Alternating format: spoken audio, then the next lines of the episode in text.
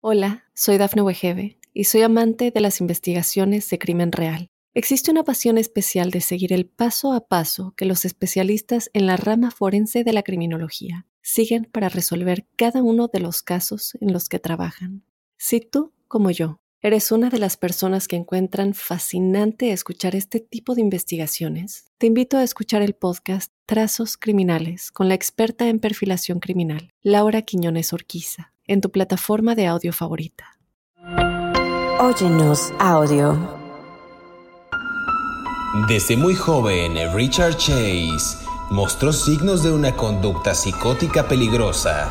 Le fascinaba el fuego, se mostraba cruel con los animales. Él nació en 1950 en una familia acomodada pero con un padre alcohólico, que se peleaba constantemente con la madre. Ella imaginaba que su marido intentaba envenenarla. Chase a la edad de 21 años, se fue de su casa y compartió un piso con compañeros de estudios. Constantemente drogado, no se lavaba nunca y se creía víctima de un complot, hasta el punto de que clavó con tablas la puerta de su habitación. Esta es la segunda parte de la historia de Richard Chase. ¿Estás listo para conocer su historia? No tengas miedo, que ya empezó Crímenes de Terror.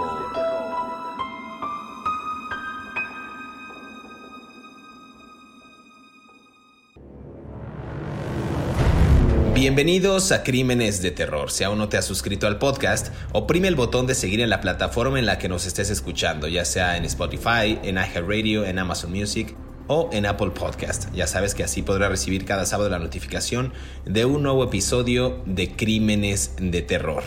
No va a haber tanto preámbulo, tanta introducción. Esta es la segunda parte acerca del asesino en serie Richard Chase, del que hemos hablado en el episodio pasado el vampiro de Sacramento. Ya saben, un asesino en serie estadounidense condenado por cargos tanto de asesinato, violación, inclusive conocido por su canibalismo y su necrofilia. Un sujeto peculiar del que hemos platicado, del que hemos abordado, decíamos, me llegaron varios mensajes en, Instagram y en Twitter que decían, ya, ya hay una nueva palabra que les está gustando a nuestros podescuchas que es carnita que este episodio tendrá carnita. Entonces hay que repetirlo porque les gustó. Ya sé que a ti no te gusta. David Orantes, bienvenido a este episodio de Crímenes de Terror. Runfla de pervertidos. Eh, morbosos. Morbosos, ¿cómo es posible? No puede ser. Ya la juventud está hecha a perder. Qué horror. Es que está. La chaviza. Ajá. Ah, pues que cada quien con su carnita vivirá, ¿no? A mí me parece desproporcionado, ¿no? Pero bueno. Tú y tus y tus millennial seguidores. A ver. Eh, pero, pero debemos estar agradecidos porque son, son muy curiosos y comentan y están al tanto de los episodios. esperan cada sábado para escucharlo, compartirlo con la gente, pues que más les gustan estos, estos temas de asesinos, de crímenes reales. Y la verdad, agradecidos con ellos y sigan comentando, por favor, en nuestras redes sociales. Sí. Y sigan dándole muchas quejas a David Orantes a través de sus cuentas también. Es lo único que me dan, aunque tengo dos dos seguidoras que dicen que estás estoy guapo, pero bueno, en fin, para todo hay gustos. Ahí está. Para todo hay gustos, ¿no? Estas venerables ancianas, ¿verdad? Pero bueno, ah, que han perdido la vista, obviamente, ¿no? Pero bueno, lo bueno es que es podcast. A ver, mm, nos quedamos en que había hecho el señor Richard Chase una matazón de personas en una casa donde había matado el, el 27 de enero de aquel año si no se acuerdan de aquel año, eh, creo que era el 79, ¿no? 78, ¿no? 78, ajá. Bueno, pues entró a la casa, ya contamos, ¿no? Ya contamos toda esta historia de este señor que se hacía licuados con las tripas de los gatos, que se comía los pájaros del hospital psiquiátrico, que, mm, que veía con codicia asesina los conejitos de la vecina el día de Pascua, ¿no? Mm, hay que poner en silencio esto. Ah, eh, sigamos conversando. Entonces, nos quedamos en que escapa de la escena del crimen, ¿te acuerdas? Si mal no recuerdo. Sí, claro, sí, sí, sí, exacto. Cuando llega una niña que va a jugar con uno de los niños que él acaba de matar y sodomizar, suena horrible la expresión que acabo de decir. Este, pero bueno, así son las cosas del crimen. Eh, y entonces ella llega a jugar con los amiguitos y toca y este Richard Chase la ve y se asusta, ¿no? Y sale corriendo ah, ella alerta a su papá y alerta a las autoridades, el padre, de manera subsecuente. Qué, bien estoy platicando hoy. Altera de manera subsecuente a las autoridades y los, los agentes de policía en Sacramento llegan y descubren todo el, el, eh, ahora sí que la escena del crimen, que por otro lado, era una escena del crimen que tenía todo para señalar a Richard Chase, ¿no? Estaban sus huellas digitales por todos lados, estaban su, sus muestras de ácido desoxirribonucleico, estaban sus, las huellas de sus zapatos manchadas de sangre, o sea, no había... Ahora sí que no había para dónde hacerse, ¿no? Este, lo iban a incriminar tarde o temprano. La policía de Sacramento encuentra que todo esto es demasiado brutal, que es un, o sea, imagínate, mató creo que cinco personas, ¿no? En una casa, ¿no? Este. correcto. y entre ellos niños a los cuales pues, les hizo lo que les hizo, que ya no lo voy a volver a decir. Este, porque no soy José Luis Montenegro. Entonces, el, el, el, el el, Departamento de Policía de Sacramento dice esto nos rebasa, esto está horrible, no podemos investigar esto. Hubo agentes de policía, según algunas crónicas policíacas, hubo periodísticas de la nota de ese día, hubo agentes de policía que entraron a la casa y ayudar a sus compañeros a recoger evidencia, lo que sea, y salieron llorando, ¿no? O sea, salían llorando de la casa totalmente sacudidos por lo que acababan de ver. Mm, entonces le llamaron al FBI. Y el FBI le llamó a dos personas. Eh, Robert Ressler, que si ustedes se acuerdan de la serie The Blacklist, hay un agente ahí que se llama el agente güerito, que es como todo propio y que es todo by the book, by the law, o sea que es como el, más esquemático y regido por patrones, eh, que, nunca se despeina en medio de los tiroteos, se apellida Wrestler. Bueno, ese nombre está basado en este agente que investigó este caso, no solo para que lo tengan ahí como en consideración. Entonces, Robert Wrestler y Go, uh, Pagel, otro agente del FBI, fueron llamados a investigar. Los dos agentes hicieron un, un hicieron una composición del presunto asesino, ¿no? una composición psicológica, un profile, ¿no? Como se dice. Y entonces aquí tengo el profile de Don Richard Chase. Lo voy a abrir en un documento del FBI y dice: uh, El asesino es serio, o sea, es una persona de carácter seria, alto, o sea, desnutrido, no sé por qué llegaron a esta conclusión, supongo que porque se comía los conejitos, solitario. Pero a ver, alto, desnutrido y pues comía yogur, yogur de ese este, yogur, de... es alto en grasa, ¿no? Entonces, mm. pero no lo sé, hermano, pero pregúntale a los del FBI, o sea, a mí no me preguntes, o sea, ellos son los que escribieron esto, yo no me estoy leyendo. Pero las, pero las, tripas que se comía, ¿qué onda? O sea, todo lo que se comía el cerebro. Bueno, a lo mejor le hacía falta beta caroteno, jugo verde, no sé, no sé, otra cosa, hermano, juguito naranja, yogur, yo no sé. Igual y esos yogures que se echaba eran equivalente en México a un chupapanza, ¿no? Igual lo, lo lo dejaba muy delgado. No quiero preguntar. ya, estamos, eh, ya estás desvariando. era desnutrido, solitario. Y una cosa que me llama mucho la atención, que además era cierta, que era sucio, físicamente no se cuidaba, era una persona sucia, no se bañaba, obviamente. Y ellos concluyeron que lo tenían que agarrar porque seguiría matando, ¿no? Y esta, esta descripción que hizo el FBI fue dada al público. Fue dada a conocer al público y gracias a esto fue como lo pudieron detener. Pero si quieres tú, sigue ahora. Es que sabes que cuando tú ves las fotografías de Richard Chase en, internet del vampiro de Sacramento, sí te das cuenta que es una persona en, extremo delgado. para que la gente se una idea, tiene el cabello largo, eh, los ojos los tiene hundidos con unas ojeras muy pronunciadas, barba y bigote bastante prominente y en las, las playeritas que usara pues eran playeritas grises o blancas y la verdad se ve pues como un tipo muy escuálido, como si pues todo el tiempo con este no quiero sonar como con, estos arquetipos o estereotipos de una persona que se droga, pero pues prácticamente era eso, ¿no? Eh, o sea, no, no, estoy diciendo mentiras ni, ni, algo extraño. Fíjate que aquí encontré algo interesante. Me voy a regresar un poco porque los medios empezaron a replicar años después notas de los asesinatos Y, y, o sea, el detalle a mí me parece muy interesante cómo escribían y cómo hablaban de Chase. Ah, nada más por mencionar unas líneas, hay unos medios que, que, reprodujeron este, este, tipo de información y decían que Chase, por ejemplo, le abría el vientre y le arrancaba los intestinos, que extendía por el suelo, apuñalaba el hígado, le cortaba un pulmón y el diafragma, le arranca los riñones, los coloca encima de una cama. Y aquí dicen, estamos hablando del caso de Teresa Walling, del que, del que hemos conversado en el episodio pasado, pero dicen que después de hacer todo esto, apuñaló el cuerpo numerosas veces, inclusive se pintó la cara con la sangre, fue a la cocina, toma el bote de yogurt, lo bebe y satisfecho, como toque final en estos crímenes, él defecaba en la boca del cadáver, por ejemplo, ¿no?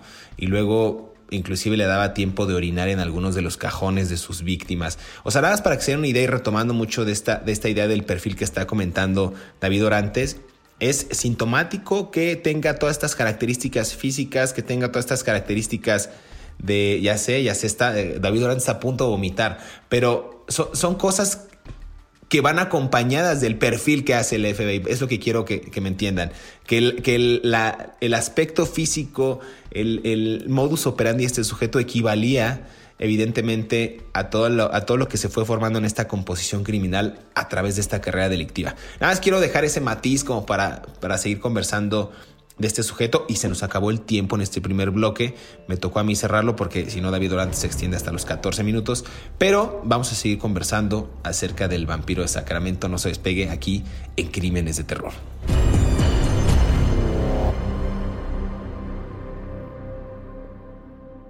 Hola, soy Dafne Wegebe y soy amante de las investigaciones de crimen real. Existe una pasión especial de seguir el paso a paso que los especialistas en la rama forense de la criminología siguen para resolver cada uno de los casos en los que trabajan.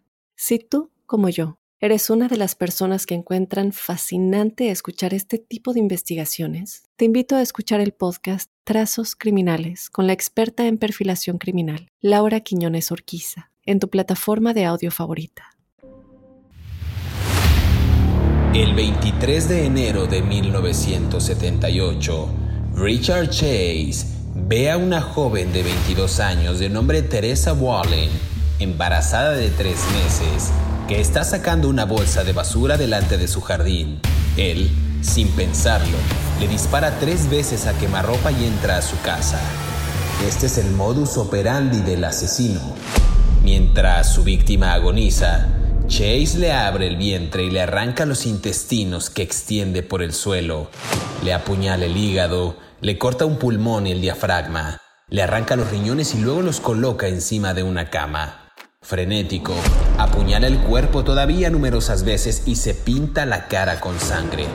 Luego va a la cocina, donde toma un bote de yogur para mejor beber la sangre de su víctima. Satisfecho, agrega un toque final al crimen defecando en la boca del cadáver. Chase se lava superficialmente y abandona la casa de la mujer sin que nadie lo haya visto. Sigue escuchando la historia de Richard Chase aquí en Crímenes de Terror. Regresamos a Crímenes de Terror, estamos conversando acerca de Richard Chase Richard Trenton Chase, el vampiro de Sacramento. Nos comentabas, David, acerca de este perfil que me parece muy completo, me parece que, que detalla, desvela y, retrata de cuerpo entero a este sujeto. Eh, y me parece interesante aquí un, un tema, cuando lo arrestan, la policía registra su apartamento y encuentra que las paredes, el piso, el techo, el refrigerador, todos los utensilios para comer y beber de Chase estaban empapados de sangre. No me imagino la escena de las autoridades entrando al departamento y viendo todos estos utensilios como si fuera pues una casa del terror. Bueno, pero es que antes pasa algo. Antes de que la policía entre a su casa, sucede algo muy particular. Cuando el FBI, estos dos agentes, eh, dan a conocer el perfil psicológico de él, eh, una mujer les llama les dice, oigan, yo conozco a uno que es igualito, ¿no? Y, les dice que es, que es Richard Chase. Eh, el nombre de esta mujer aquí, me imagino que por su seguridad solamente está como NH, ¿no? O sea, sus iniciales son NH y luego está tachado, ¿no? En el documento, o sea, no lo puedes ver, pues, ¿no?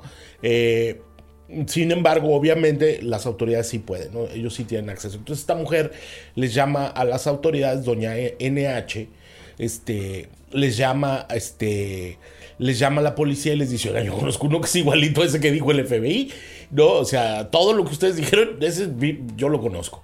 No sabemos cómo sabía esta persona que, que, que era Richard Chase, pero esta, esta, esta mujer, solamente dice aquí female en age, les llama a los oficiales y les dice, yo, yo conozco uno que es así, igualito a ese, y la, el FBI ah, contacta a su vez a la policía local de Sacramento y empiezan a verificar, revisar los antecedentes de Chase y es cuando encuentran un registro de una pistola automática calibre 22. Acuérdate que él había ya matado con, con un arma de este calibre, ¿no? Y entonces sucede algo de lo más que es de lo más chistoso, porque tú te brincaste esta pequeña parte. Los detectives, no te estoy regañando, simplemente es así, ¿no? Eh, los detectives fueron a la casa de Chase, al departamento que era de él, porque el papá se lo había comprado, ¿te acuerdas? Y, y le dijeron, oiga, queremos hablar con usted. Entonces Chase les dice que no, le dice, no, yo no quiero hablar con ustedes, platiquen entre ustedes, ¿verdad? O sea, si tienen tantas ganas de platicar. Y le dice, no pueden venir a mi casa si no tienen una orden de arresto o de, o de allanamiento, ¿no? o sea, loco, loco, loco, pero tonto, tonto no estaba, ¿no? O sea, sabía cuáles eran sus derechos, ¿no? Y, entonces eh, la policía dice, bueno, ¿y ahora qué hacemos? Y entonces se alguno de los agentes, no, no se sabe cuál, el equipo táctico que va con los, los, agentes de Sacramento y la policía del FBI, los agentes del FBI, eh, se escondieron en el pasillo de los departamentos, ¿no? O sea, ahora sí que agazapados estuvieron esperándolo durante un rato hasta que salió de su casa. Y cuando salió, lo arrestan, ¿no? Y entonces sucede algo que ah, es un ligero tecnicismo legal, pero que eh, le permite a las autoridades proceder legalmente. Él se jalonea cuando le están poniendo las, las, las esposas, ¿no? Así como, órale, órale, ¿qué traen? ¿Qué les pasa? ¿No? Así como una reacción natural, ¿no? Y esto, los policías lo, le dicen, ah, está usted detenido por resistirse al arresto, ¿no? Porque en Estados Unidos tú tienes que ser dócil, pues, ¿no? Cuando te arrestan, ¿verdad? Entonces, este, entonces lo arrestan con el cargo de resistirse al arresto.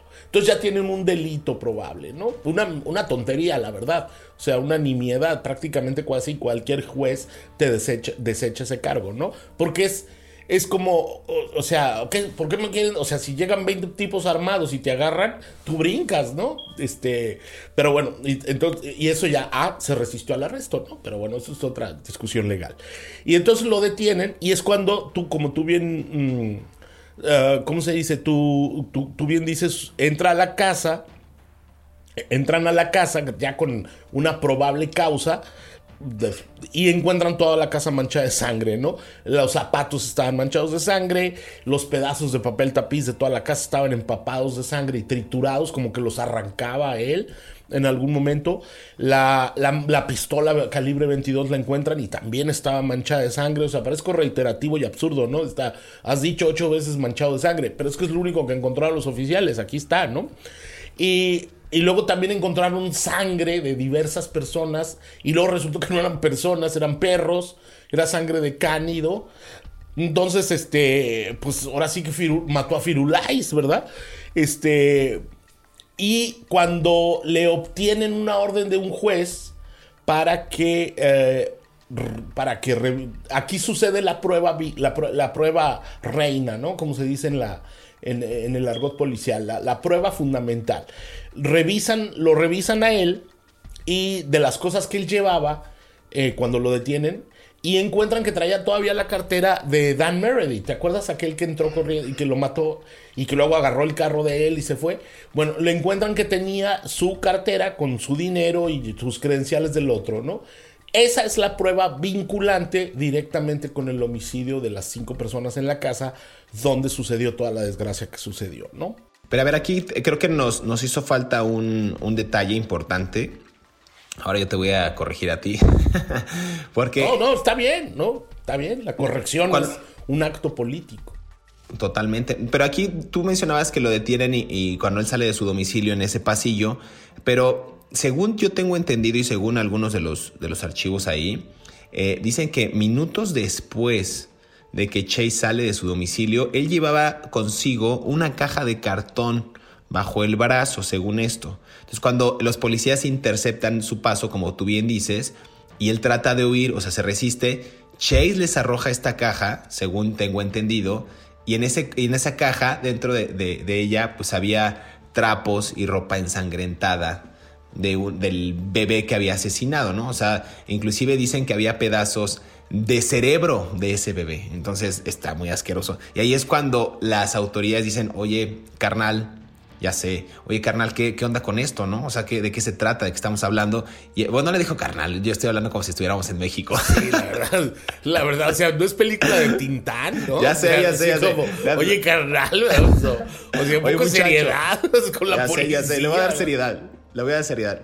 Oye, si no saben quién es Tintán, búsquenlo en YouTube. Bueno. Búsquenlo, búsquenlo. Pero bueno, se acercó, oye muchacho, oye joven, eh, oye, ¿qué onda con esto? ¿No? ¿Qué pasó? Entonces ya entran a su casa y encuentran todas estas eh, pruebas que dices tú, incriminatorias, inclusive eh, materia fecal, plato que contiene restos de cerebro, eh, la nevera está llena de recipientes de plástico donde había estos órganos humanos, supuestamente que después descubren que también eran de animales, incluido estos perritos, al perrito Firulais. Nada más déjame, déjame acotar algo, nada más déjame acotar algo.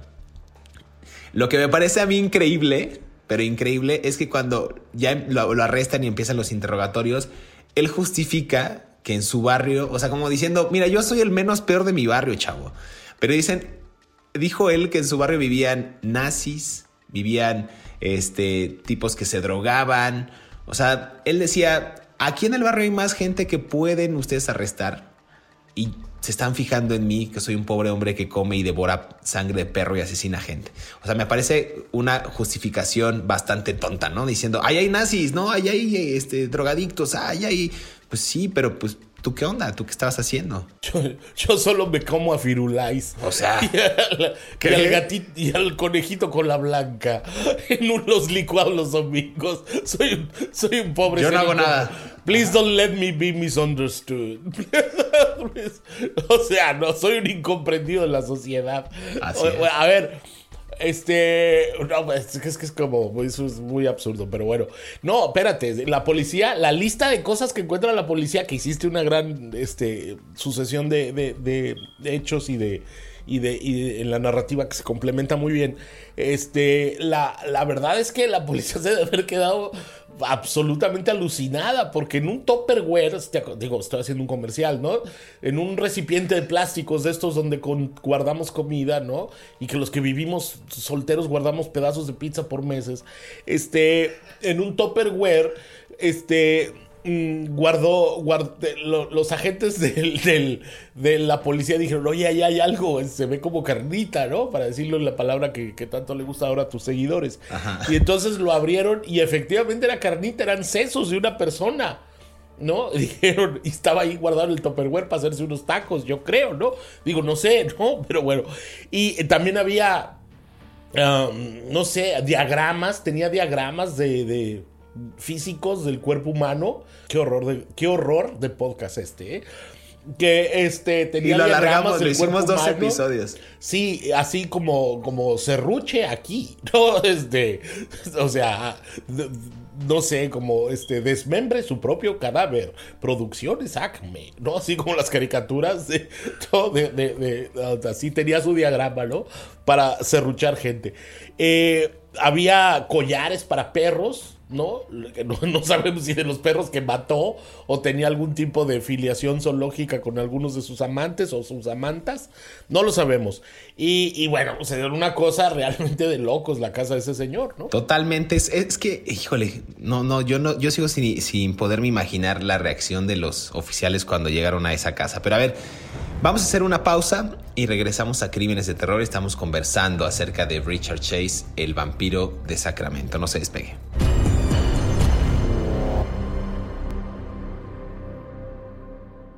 Hola, soy Dafne Wegebe y soy amante de las investigaciones de crimen real. Existe una pasión especial de seguir el paso a paso que los especialistas en la rama forense de la criminología siguen para resolver cada uno de los casos en los que trabajan. Si tú, como yo, ¿Eres una de las personas que encuentran fascinante escuchar este tipo de investigaciones? Te invito a escuchar el podcast Trazos Criminales con la experta en perfilación criminal, Laura Quiñones Orquiza, en tu plataforma de audio favorita. El caso de Richard Chase, a pesar de lo horripilante que fueron sus crímenes, es poco conocido y constituye un ejemplo típico de asesino psicótico paranoide la mayoría de los psicóticos no son peligrosos, pero en Richard Chase había desde su infancia temibles signos premonitores. Sus padres, sus maestros, las autoridades judiciales, médicas y psiquiátricas habrían debido actuar en consecuencia. Como en su momento lo señaló el doctor Ronald Markman en la conclusión de su informe durante el juicio, él dijo, Richard Chase fue siempre bien tratado por nuestras instituciones médicas y judiciales. ¿Podemos decir lo mismo de las víctimas? Desgraciadamente, nuestras instituciones solo actúan en casos de urgencia, después de la catástrofe. La prevención no es nuestro punto fuerte. Sigue escuchando la historia de Richard Chase aquí en Crímenes de Terror.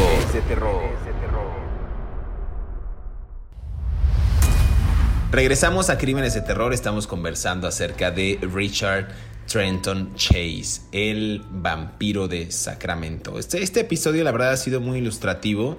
Hemos eh, hablado acerca de un criminal bastante peculiar. Digo, a, mí me siguen sorprendiendo cuando creemos, o al menos yo hablo a título personal, cuando creo que he escuchado historias macabras o historias fuertes de alguien, aparece de alguien muy, muy muy fuerte, muy cañón, muy, muy sangriento, aparece otro todavía más sangriento y más despiadado.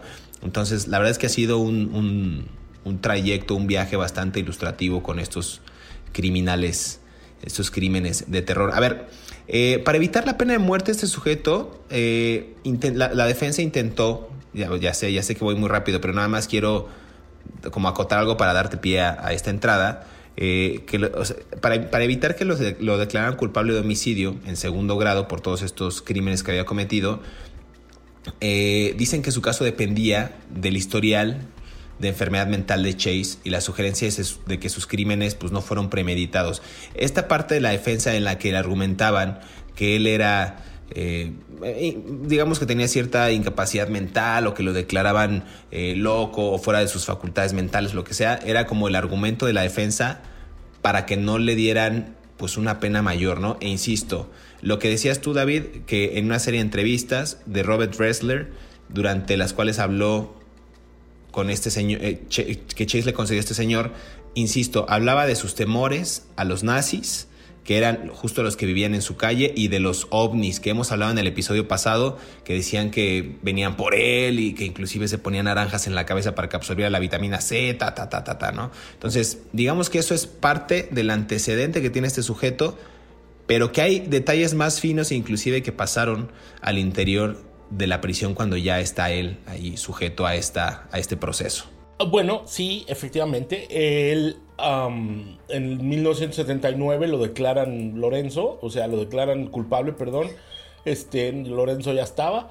Eh, lo declaran culpable de todos los mm, crímenes y lo de, condenan a la pena de muerte en la cámara de gas. ¿No? En la cámara de gas en California. Y lo traslada, y aquí es donde empieza una de las historias más bonitas de las historias carcelarias de los Estados Unidos. en el corte, en el corte, en el corte, David Durant se estaba botando de la risa por, por lo que va a contar ahorita, pero me parece para botarte la risa, o sea. Sí, está desquiciado, pero está, es muy. O sea, muy, machos, muy machos, pero no, pero no traigan a este señor. A ver, a él lo mandan a vivir a una prisión que se llama la prisión estatal de San Quintín, ¿no? Hemos oído muchísimo de esta cárcel, ¿no? Eh, la prisión estatal de San Quintín está obviamente en San Quintín, San Quentin, este, California, ¿no? Es, está en la bahía de San Francisco por la carretera 580, si la memoria no me falla, ah, viniendo hacia el norte de San Francisco, ¿no? Uh, son dos carreteras. Se puede llegar por la 101, que es una carretera escenaria, panorámica, perdón, muy bonita, o se puede llegar por la Interestatal 580, ¿no? Siguiendo hacia el norte desde San Francisco se cruza y mientras uno tenga la, la bahía de San Francisco al lado derecho, uno va bien, ¿no? Entonces ahí llegó a la, llegó a la, ¿cómo se llama? La, a la cárcel, lo meten. Eh, la prisión de San Francisco está, es de San Quintín, está frente al mar, ¿no? O sea, es una prisión que los reos tienen una una vista más o menos privilegiada porque ven el mar, ¿no? Y, en el, y desde el patio de la cárcel pues, se, siente la brisa del mar. Digo, no del mar, pero de la bahía de San Francisco. Y se siente la brisa marítima y todo, ¿no? entonces este señor llega ahí y sucede algo que a mí me pasa a enternecer mucho, la verdad, ¿no? Dime, venme diciendo cuánto tiempo tengo. Él en San Francisco, en los años 70, había un montón de pandillas, como sigue habiendo un montón de pandillas. Las pandillas predominantes en esa época eran los Bloods, de las pandillas afroamericanas eran los Bloods y los Grips. De las pandillas mexicanas estaban la Mexican Mafia. Eh, como es el norte de San Francisco, la pandilla predominante mexicana eran los norteños. Eh, muy originales para buscarse un nombre no eran, ¿verdad? Del norte de San Francisco y se pusieron los norteños, muy listos los muchachos no eran, si no me matan, pero bueno. Este, luego estaban la hermandad Aria, de Aryan Brotherhood, eh, de los que son neonazis, ¿no? Que, ¿no? que por supuesto este señor tenía todas estas historias, y también había algunos Hell Angels, ¿no?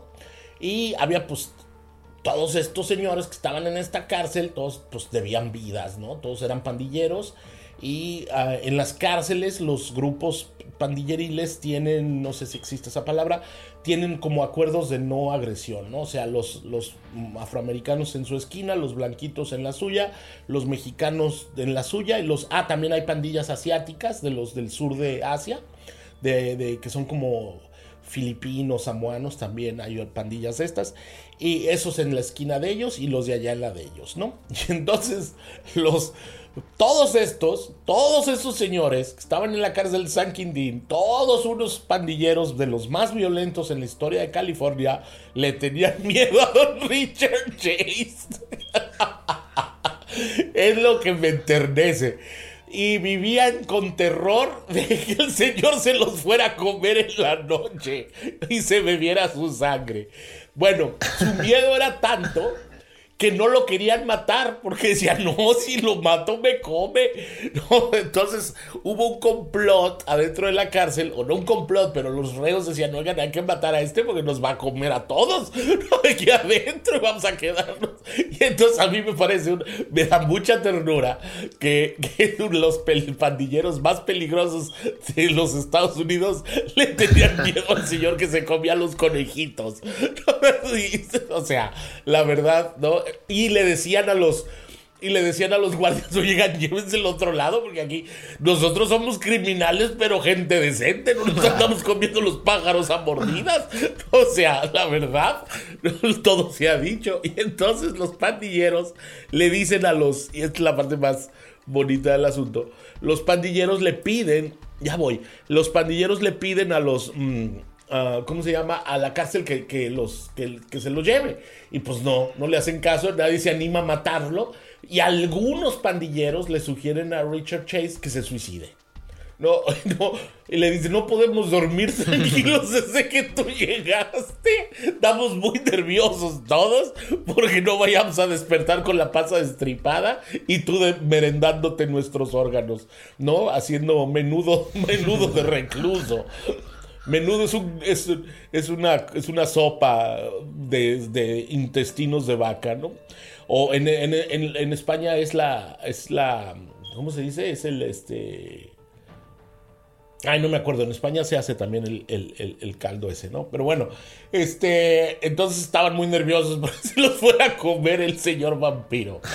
A mí me da mucha ternura que todos los presos violentos y malvados le tenían miedo al que se comía los conejitos. Pues es que mira, era, aparte no era, o sea, si lo veían era un sí sujeto como de un 80 pero no, pues no imponía tanto terror, era un tipo muy escuálido, muy chupado, muy, no sé, ya por la droga, por la locura, por su esquizofrenia paranoide, o sea, ese era un sujeto que yo creo que pues justo agarraba a estas víctimas de estos animales, estos conejos, perros, pues porque eran quizás de los animales más indefensos. No era como que el tipo se enfrentara contra un león, ¿no? Y se lo tragara, o sea, y, y le ganara en un combate, ¿no? O contra un oso grizzly. Pues no, pero pues era un sujeto que con todo este antecedente, pues ya tenía esa mala fama y había impuesto mucho terror en la sociedad y por ende, pues los criminales más rudos dijeron, no hombre, pues este vato nos va a matar. No, le tenían miedo a tal punto, que lo cual es una locura, porque yo creo que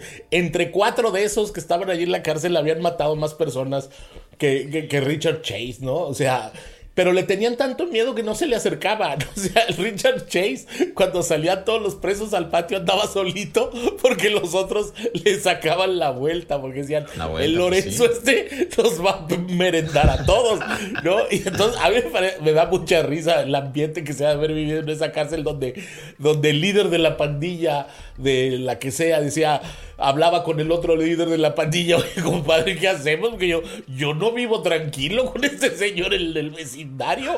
No se ha echado a perder mucho esta cárcel. Ya llega cualquier pelado aquí. Éramos puros asesinos. Estábamos entre criminales decentes y ahora ya nos están trayendo a puro Lorenzo. Y, fue justo en esta. La verdad es que es de risa. Sí, sí es de risa. Y esto te demuestra, por otro lado, no quiero decirlo, pero este, pues la inseguridad que te puede provocar, ¿no? Ciertas cosas, o sea, mm, todos tenemos miedos, ¿no? Así seas el líder de la pandilla más violenta de California, algo te da miedo, ¿no? O, uno de los líderes, ¿no? O los o miembros de la pandilla más violenta de California, todos tenían miedo de despertar con tener de vecino a Richard Chase, hasta que él efectivamente seguramente les hizo caso y decidió suicidarse, ¿no? Eh, el 26 de diciembre. El 26. Cuéntalo, cuéntalo. Ah, sí, el 26 de diciembre de 1980, Chase lo encuentran pues muerto en su celda y la autopsia o la necropsia que le, que le practican pues descubre que se suicidó con una sobredosis de antidepresivos que le habían recetado eh, y que había guardado durante varias semanas, ¿no? Entonces, esta presión, esta presión carcelaria social de, oye, ya mátate porque, no, como dices tú, no podemos dormir tranquilos. Seguramente era como un, como el apestado, ¿no? caminaba en el patio de la celda y todo el mundo se movía a la derecha, él se movía a la izquierda y todos se movían a la... Entonces yo creo que era una, era un terror horrible y el sujeto pues termina pues él solito pasando a mejor vida. Pues sí, pero bueno, pasó a mejor vida eh, tomándose estos. Ah, ahora, también esto es muy raro, porque cuando a los reclusos les dan pastillas por alguna dolencia, eh, los obligan a que abras la boca, hace cuenta, te dan la pastilla en una como copita de, papel, te la tomas este, digo, no es que yo haya estado en muchas cárceles, no, pero, pero he visto cómo lo hacen, ¿no? Digo, tampoco he estado detenido muchas veces, nomás una y ya, y, ni, bueno, no voy a entrar en detalles. Entonces, este, entonces te ponen las pastillas, te las dan, los hospitales psiquiátricos hacen lo mismo, tú te paras en una fila, te la tomas y luego tienes que abrir la boca y te meten una, como una paleta de, de este, ¿cómo se llama? De, de, mm, como una cucharita de, de, um, de madera. Ajá, una batelenguas. Eso, eso, gracias. Ay, te digo, no aprendo, no aprendo inglés, se me está olvidando el español. Un batelenguas y te mueven con una lámpara para ver que te la hayas tragado, ¿no? O sea, te echan una lucecita dentro de la boca para ver que te la hayan tragado. Las enfermeras o enfermeros, no sé cómo pudo lograr guardar las, las pastillas antipsicóticas durante tanto tiempo, ¿no? Eh, esto es muy revelador, pues, ¿no? De, de, la astucia carcelaria que tenía el tipo. Y finalmente, pues, este, todos los presos malos pudieron dormir tranquilos. Después de esto. es que es que es muy tierno. O sea, los malditos eran una bola de cobardes. No, soportaron el, el, hecho de que estuviera un pequeño ahí vampiro, escuálido, tragando, eh, con el antecedente de haber tragado conejitos y perritos, o sea. Pues bueno, no eran David tan malos. No eran, tan malos como pensaban. Oye, David Orantes, pues muchas gracias. Eh, no sé si quieras agregar alguna otra cosa a este episodio de Crímenes de Terror. No, estuvo muy divertido este segundo capítulo de Don Richard Chase. A mí yo, yo sé que que es terrible lo que, lo que contamos, pero bueno, también tiene sus, sus partes como un poco de humor involuntario, ¿no? Yo, yo hubiera pagado por ver a todos los reos de esas pandillas corriendo por todo el patio para que, el vampiro no los alcanzara, ¿no? Y, y, me hubiera encantado escuchar las conversaciones del líder de una pandilla diciéndole a sus subordinados, ve y mátalo, yo no lo mato, mátelo usted, no se vaya a, me vaya a comer a mí, o sea, la verdad. Jugando a la papa este, caliente a ver quién lo mata. Exactamente, a ver quién mata, quién mata al vampiro que se comía a los conejitos. Pero bueno, ya, es todo. Pues muchas gracias, gracias a todos los que nos, nos escuchan cada sábado. Es hora de despedirnos, pero queremos pues justo agradecer los comentarios, agradecer las suscripciones, que sigan compartiendo este podcast eh, con quien quieran a la hora que quieran. Ya saben que está disponible en Spotify, en Apple Podcast, en Amazon Music y en iHeartRadio. Por favor, no olviden activar el botón de seguir para que les llegue la notificación y sean los primeros en disfrutar de estas aterradoras historias. Hasta pronto, nos escuchamos en el próximo episodio de Crímenes de Terror.